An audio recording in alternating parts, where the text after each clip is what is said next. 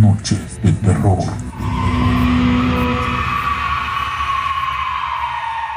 Bienvenidos y bienvenidas una vez más a su podcast Relatos de la Noche.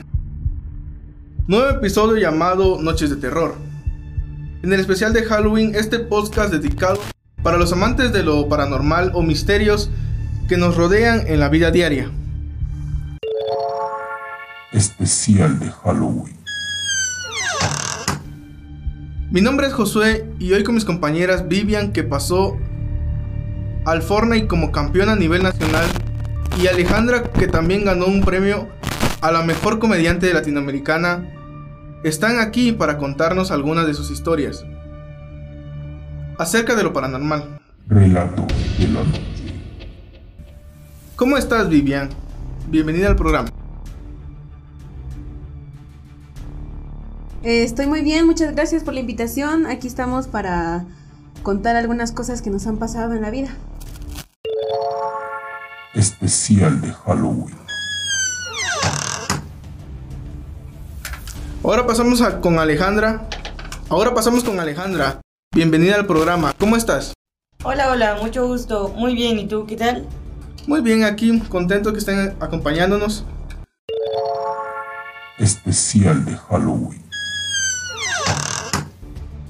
Alegro. Entonces, entonces vamos a seguir aquí pasándola chido con nuestras invitadas en esta noche fría. Y bueno, ahora escuchamos a Vivian con su historia paranormal.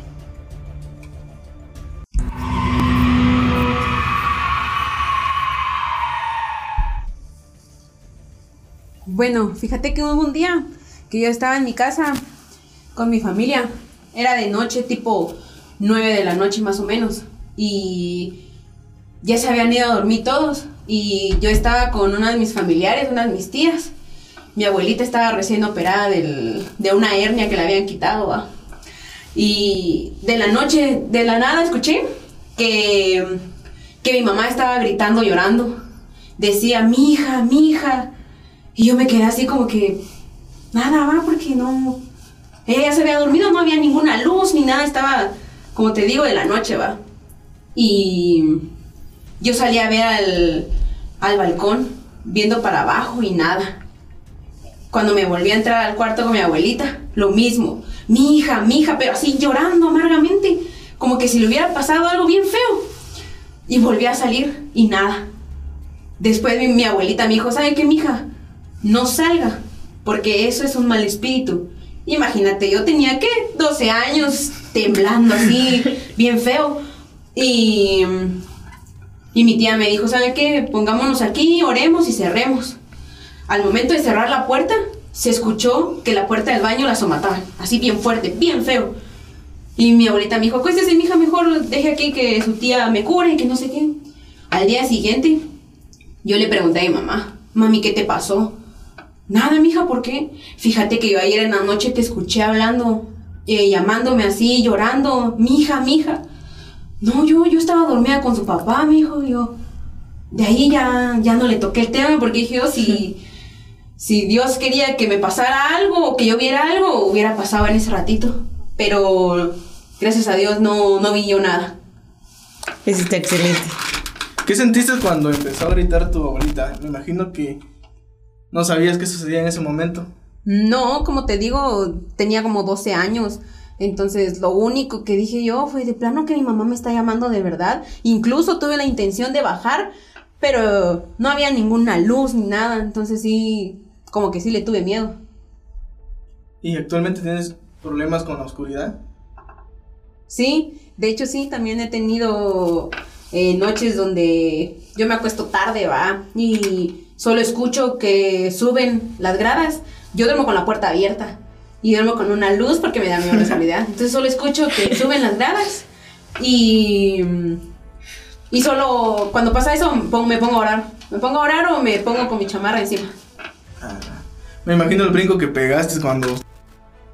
Ahí sí que sonó la puerta cuando tu abuelita cerró. Sí, imagínate, duermo yo en ese cuarto, entonces me da siempre una algo de El cosa. miedo. Ajá. Qué miedo. ¿Actualmente tu abuelita no te lo recuerda? No, fíjate que mi abuelita ya no está. Tú, Ay, Jesús, perdón. Te voy a agarrar las piernas por, por las noches, señorita. Cuidadito. Ah, perdón. No, perdón, perdón. Es que me quedé pensando en cómo te hubieras asustado, güey. Es que los flashazos de ahora. No, pero fíjate que siempre que estaba mi abuelita en la casa, me pasaban cosas extrañas. La otra vez dormíamos juntos con mis hermanos en un cuarto y, ten- Te escucho, te escucho, te ay, escucho. ay, y teníamos, Ay, no, la risa, la risa de ahora. teníamos un rosario colgado en una ventana, así de madera bien bonito, bien grande. Y, y nuestra cama estaba debajo. Entonces nuestra cabeza pegaba con la pared, va. Y em, de la nada sentimos que, que, que, que- que cayó encima de nosotros. Y cuando encendimos la luz, em, vimos que el rosario estaba cortado. O sea, como que lo habían cortado así de la nada y las bolitas regadas. Y mi abuelita dijo, eh, solo dijo que nos pusiéramos a orar porque eso no era muy normal. Imagínate un rosario, pues, ¿cómo va a pasar que de la nada lo corten y así, va? Pero sí, siempre con ella me han pasado cosas Extraño. extrañas, paranormales. Paranormales, yo, sí, sí, cierto. Muy cierto. Ahora mismo leeremos un mensaje de un seguidor que nos manda su historia paranormal y nos dice esto. Nuestra compañera leerá la siguiente historia. Muy bien. Hace unos años, en un campamento hubo un grupo de jóvenes que durante una excursión se perdieron. Tras varias horas perdidos encontraron a un hombre solitario, llevaba una hacha a la espalda y no les daba buena espina. Pero desesperados le preguntaron cómo se llegaba al, al pueblo. A pesar de la primera impresión, el hombre resultó ser súper agradable. Les digo que se llamaba Kazuto y les acompañó hasta el pueblo, donde se despidieron. Antes se hizo una foto juntos con los jóvenes. El grupo de jóvenes contó en el pueblo que el hombre que los había llevado hasta ahí se llamaba Kazuto. Pero los vecinos de la localidad li- dijeron que aquello era imposible. El único Kazuto que había eh, en el pueblo falleció hace más de 100 años y murió de una forma horrible. Un grupo de niños jugaba la pelota y se- les escapó. Y Kazuto fue por ella. Llevaba un hacha en la mano y tuvo la mala suerte de tropezar y cortarse su propia pierna. Murió desangrado. Eh, también los jóvenes escucharon incrédulos y pensaron que incluso a pesar de las coincidencias del nombre y de aquel señor también llevaba una hacha, era imposible que tratara de la misma persona. Sin embargo, cuando revelaron aquella foto que se había hecho al llegar al pueblo, se percataron de algo que les hizo cambiar de parecer.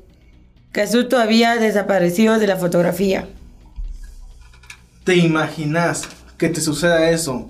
O sea, miras a un señor agradable y en el momento que llegas a tu casa desaparece totalmente la fotografía. Me ¿Qué harías? paniqueo, me paniqueo, salgo llorando, corro, ya no quiero encontrarme a nadie. Me imaginaría los sustos de esos jóvenes. ¿Qué piensas tú de eso, Vivi? No, pues yo siento que es algo muy normal. Fíjate que a mi mamá también Ay, le ha no, pasado no, no. que allá por, por el pueblo de sí, por Huehuetenango, hay eh, un lugar que se llama Piedras de Capsín, más allá de los Cuchumatanes. ¿verdad? Y dice mi mamá que un día, mi mamá le encantan los perros, nos encantan los perros, entonces dice que ella se bajó a ver la piedra y, y habían unos perritos. Entonces mi mamá dice que sacó su teléfono para tomarles una foto. Y el señor que iba con ella, que iba manejando, le dijo, "Eh, licenciada, no le tome foto porque cuando usted se dé cuenta, eh, ya no van a aparecer los perros en la foto. Y mi mamá le dijo, ay, usted está loco. Y vino mi mamá y le tomó la foto. Eh, tomaron fotos ahí de los perritos, de la piedra, y se salió. Eh, se salió para otra vez al carro y se fueron. Al momento de llegar a la casa, dijo, mija, le voy a mostrar unos perritos. Bueno, dije yo, y me mostró. Solo la piedra se miraba así bien oscura. Nada. Y al fondo se miraban como que los. Como que si fuera un reflejo de, de unos lentes, como que si te estuviera alumbrando el sol, pero era de noche. Entonces, mi mamá dijo, ah, fíjate que sí. fíjese que el piloto sí me dijo que al momento que yo tomara estas fotos, los perritos ya no iban a aparecer. Entonces, sí fue algo bien raro. Entonces, yo, yo sí creo mucho en, esa, en las historias que nos han mandado, ¿va? De que, de lo que le pasó a este Kazú. Entonces, sí, es bien extraño.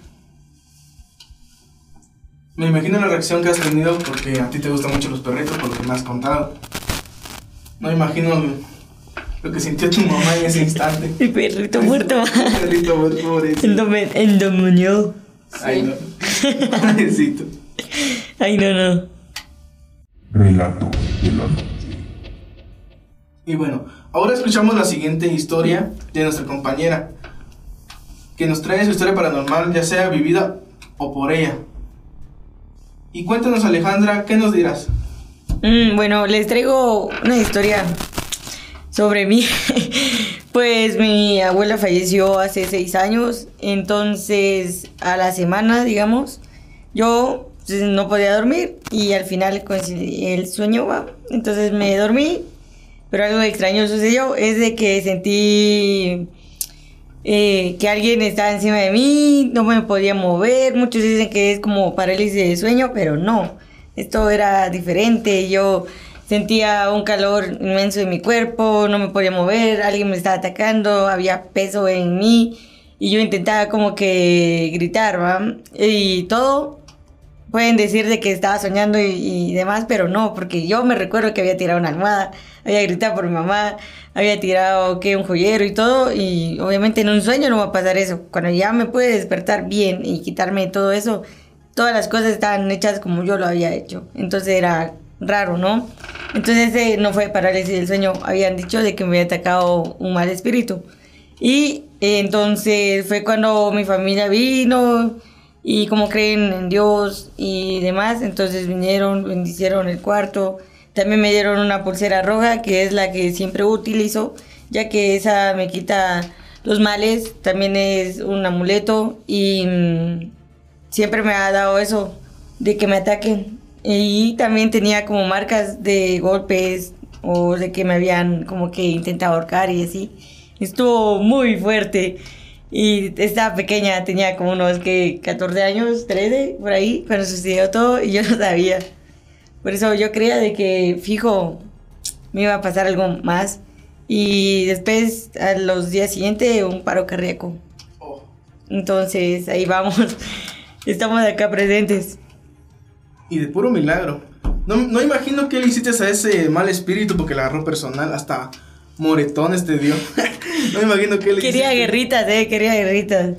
Ala. No, al momento de que usted estaba así toda paralizada en su cama, no de, de casualidad no se imaginó o no vio usted una, una sombra Sí, de una sombra grande. O sea, literal era grande. Mi cuarto puede estar oscuro. Pero la sombra era como bien, la silueta y se miraba como un reflejo atrás. Luego Cuando te pega la luz, en contra de la luz, Sí. así se miraba. Y yo dije, Dios santo, ¿qué está pasando? No podía. Es bueno creer en, en lo bueno y en lo malo porque uno nunca sabe lo que le pasa a uno por las noches. No ha... Lo que usted comentaba de que usaba su pulsera roja para... Para que no... Ajá, es un amuleto. Ah, bueno. ¿Nunca ha intentado usar un atrapasueño? El atrapasueño lo sé, pero se me quiebran. Se rompen los hilos, se desparcen las bolitas, las plumas se hacen como si un gato hubiera jugado con las plumas. Y así es, chicos. ¿Esa, ¿Esa es tu pulsera desde los siete nudos? Sí, los siete nudos también. Existe la de los ojos, la de los... La pulserita que tiene un iris y poco Ah, exacto, exacto. Esas son amuletos de buena suerte, protección y demás. Y eso es lo que nos sirve, lo que necesitamos para creer en lo bueno y en lo malo. No, o sea, no logro creer que se rompa el atrapasueños ni este amuleto. El amuleto de la pulsera no se, no se ha roto, pero el atrapasueños sí ha sido un caos conmigo, entonces es algo contra mí, algo muy personal. Muy personal, ¿sabes qué le hiciste a los espíritus? De repente Protección. visitaste un cementerio en ese y hiciste algo malo. Solo después de fallecer mi abuela fue cuando fui al cementerio, fuimos como una semana y después pasó todo eso. ¿No te sentaste en una tumba? No, no, se respeta, todo se respeta, no se juega. Eso es cierto. Noches de terror.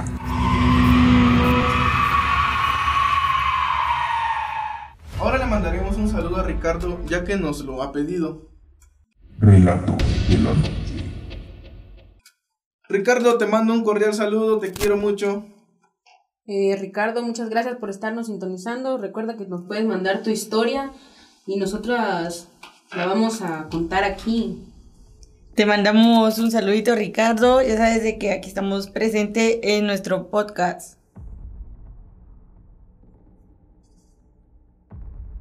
Ah, bueno, y Josué, ¿tú no, no, no nos has contado alguna historia paranormal que te ha pasado a ti, a tu familia o algo cercano? Cuéntanos, cuéntanos. Bueno, no sé si se puede llamar paranormal. Eh, hacete la idea que fue para un 31 de diciembre, pasé prácticamente la media hora más fea de mi vida. Hacete la, la historia que, o hacete la idea de que ya iban a sonar las campanas de Año Nuevo. Y yo andaba lejos de mi casa, prácticamente no llevaba teléfono y estaba lejos, o sea, lejísimo de la casa. Y en ese entonces, este, fui a visitar a mi tía. Pero como te digo, yo estaba lejos y el único. La única opción de llegar a mi casa era caminando. Pero en esos senderos, este. Como no había luz, o es un sendero solitario, le tuve que llamar a mi primo, Carlos se llama en ese entonces. Bueno, actualmente ya no está. Pero le llamé y le marqué y le pregunté, viejito, ¿puedes venir a acompañarme aquí a la mandarina a recogerme? Porque fíjate que me da miedo, voy solito y, y no llevo nada. Y en eso este, mi tía me dio una lamparita. De la idea que me dijo que no estaba tan cargada, que la usara en momentos importantes. Pero pasó de que como yo quería estar con mi familia para el 31, o en primero de, de año nuevo, decidí caminar. Solo le llamé a mi primo y me fui con toda la fe del mundo. Y fíjate que en el transcurso del camino pasé por un cementerio. O sea, no pasé dentro, pero sí pasé al lado. Y fíjate que yo no sé por qué, pero tengo una. Una. ¿Cómo te puedo decir? Un hábito. Si yo voy a un cementerio o paso enfrente de un cementerio, no puedo usar yo la misma ropa hasta que la lave tres veces. Y es más, cuando paso por un cementerio, siento que hay presión sobre mi espalda. Y no sé, es que es como raro. O sea, ¿sabes ese sentimiento de sentir algo en la espalda y no, y no poder quitarlo? Y como que o sea, me están viendo, están sobre mí, sobre mí. Lo y- sientes. Sí, o sea, o sea, literal, sí lo siento, así como que, no manches. Y hacete la idea que como pasé el cementerio, todo el camino me fui con ese miedo. Pero yo escuchaba a lo lejos que había pisadas. Y así con el miedo, con la lamparita. Y no miras que la lamparita se me cae. Porque no sé qué estaba haciendo. Es que estaba viendo unas hojas. Y de la nada me tropecé y quebré mi lamparita. Esa es la idea. Era las 11.35. O sea, tan noche, ¿vale? Y así como que no hay lámpara y tenés ese sentimiento del cementerio. Te lo juro que en ese momento yo me quería quedar sentado y literal empezarme a llorar porque yo soy muy miedoso. Y en eso veo a, a lo lejos una, una luz. Pensaba que era un tuk-tuk. Pero no, nada por el estilo. Era, bueno, no sé si era por el miedo o no sé qué me pegó. O tal vez fue un ataque de ansiedad. Pero yo miré a lo lejos este una silueta de un carrusel. Pero era brillante, era color dorada. Y lo primero que hice fue acercarme. Pero el momento que me acerqué, no sé por qué, pero mis piernas no me daban, te lo juro que estaban temblando y la verdad no sabía qué hacer. Y te lo juro, en ese momento sí me puse a llorar porque como era muy miedoso en ese entonces y, y estaba así, bueno, sí soy miedoso. Y le dije, y en, y en mi, sí que mi desesperación empecé a gritar, Carlos, Carlos, sí. Pues es con la esperanza de que mi primo haya, haya llegado a la mandarina que te había contado, donde me fuera a recoger. Pero no sé qué pasó. O sea, me metí, o sea, me metí todavía a un, a un cafetal. Y de la nada, este, sentí algo, algo en la espalda. Y era un, un murciélago que me quedó así como que, ay, no, qué feo. Desde ese entonces le tengo miedo a los murciélagos. Pero, o sea, imagínate, venía con esa sensación del cementerio. Ahora que un murciélago se me pegara atrás, y así como que, ah, no manches. Y seguí caminando.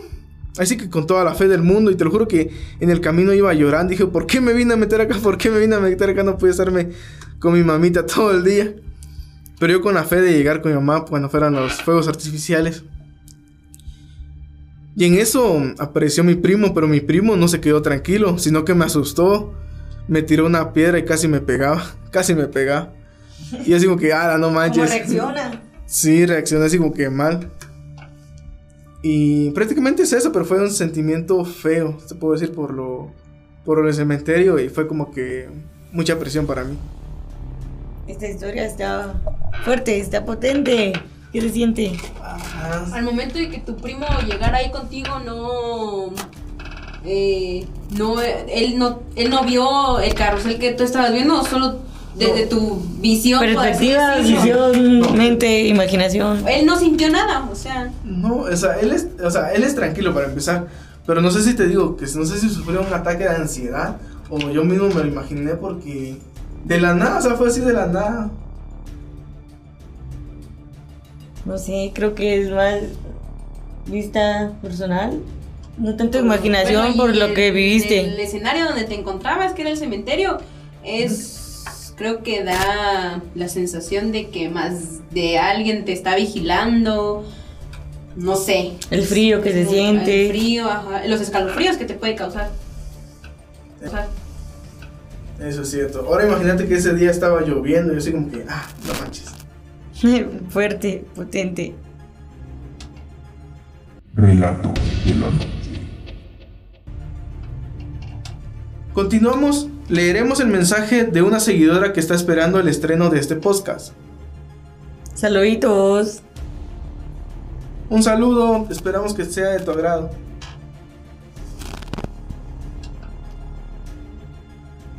Y bueno amigos, mencionamos también que cada lunes saldrá un nuevo episodio de Relatos de la Noche, para que puedan escucharnos en Spotify. También decirles que tenemos una página de Facebook en donde pueden mandar sus anécdotas para que podamos leer en este podcast. Y continuamos, leeremos otro mensaje de otro seguidor, Luis Martínez. Se titula El perro del parque, esta vez leído por nuestra locutora Vivian. Bueno, eh, Luis Martínez nos dice que él estaba en una ciudad muy grande, eh, que había un parque de 15 hectáreas.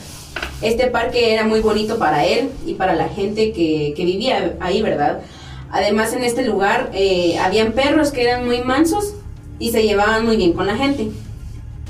Muchas personas iban a correr el parque cuando bajaba el sol y los perros siempre los acompañaban. Pero un día los corredores no vieron ningún perro y se asustaron un poco, se preocuparon. Empezaron a escuchar gruñidos y se detuvieron. De pronto, de la nada vieron un perro negro muy grande y con la boca llena de sangre. A su lado apareció una figura muy oscura y un olor a azufre que estaba muy intenso al, al ser olido. La figura oscura les dijo a los deportistas, cuando no hayan perros, no vengan al parque, porque ese día pasea el perro del diablo. Están advertidos. Bueno, ambos, eh, ambos seres se esfumaron y los deportistas volvieron lo, lo más rápido que pudieron a sus casas, pues al instante tuvieron miedo. Oh, qué fuerte es el perro del diablo, imagínate eso. Esto nos, nos pone a pensar de lo bueno, lo malo, cómo las personas pasan, cómo nos asustan. Y mira, también el mal No, está presente. Sí, no, no es nada más ver la silueta de una de una figura oscura, pues, y que tengas, y que te digan, va, que es un perro así súper gigante, imagínate verlo. Sí, es cierto. Y mira que personas lo han vivido en carne propia y otros, pues mira, hacen películas, cosas así, eh, nos crean otras ideas. Pero te imaginas que tú, o sea, tú vas con la intención de ir al parque a correr, pero te imaginas ese escenario de poder ver esa figura oscura y con olor a azufre. O sea, te imaginas que un día sales a correr y dices, vaya, ¿qué me he encontrado? O de pasar de un de un paisaje así súper bonito a súper oscuro. Qué feo, la verdad dos mundos. Dos mundos diferentes. dos mundos diferentes. el bien y el mal. De todo. un poco. Y, cuenten, y cuéntenme, Viven y Alejandra, ¿cómo se lo están pasando? ¿Les está gustando el programa? Sí, fíjate que a mí me está encantando las historias que nos están mandando y las historias que hemos contado cada uno de nosotros, pues es algo que uno va a tener guardado ahí, ¿verdad? Para al momento como es este, de, de contarlo, de, de contárselo a alguien más y ver si hemos coincidido en más de algo. La verdad me está agradando mucho este podcast, lo que estamos hablando, las experiencias, anécdotas, las historias, entre todo.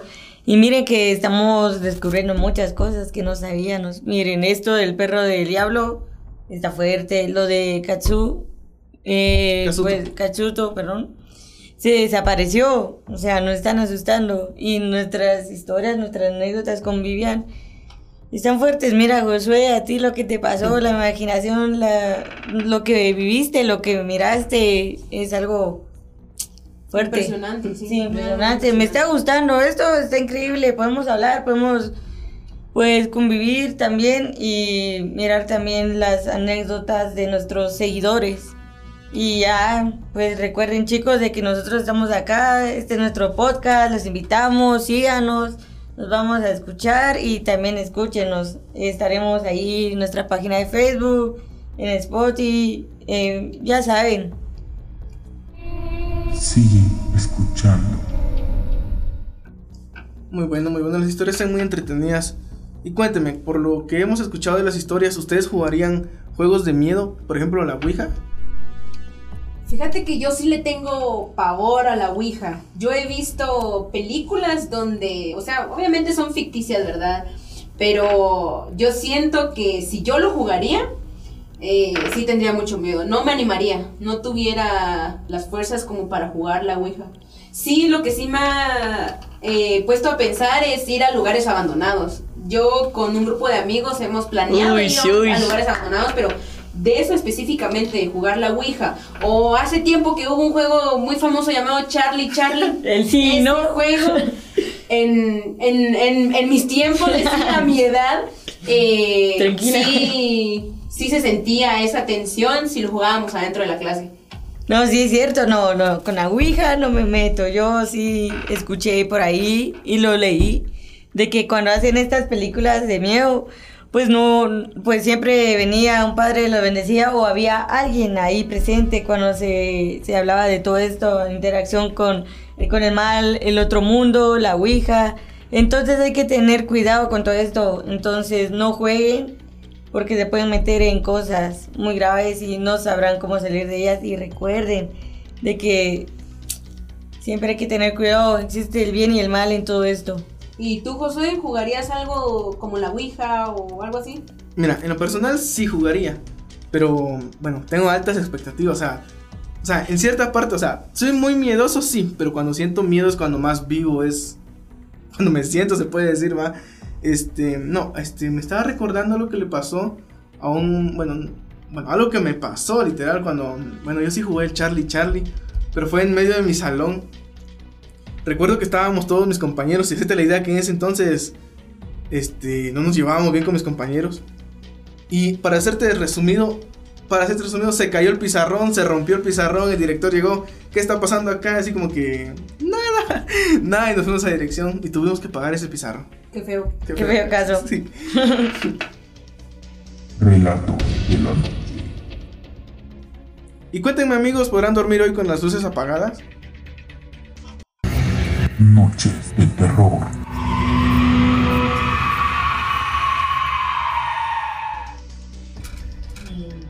Interesante pregunta.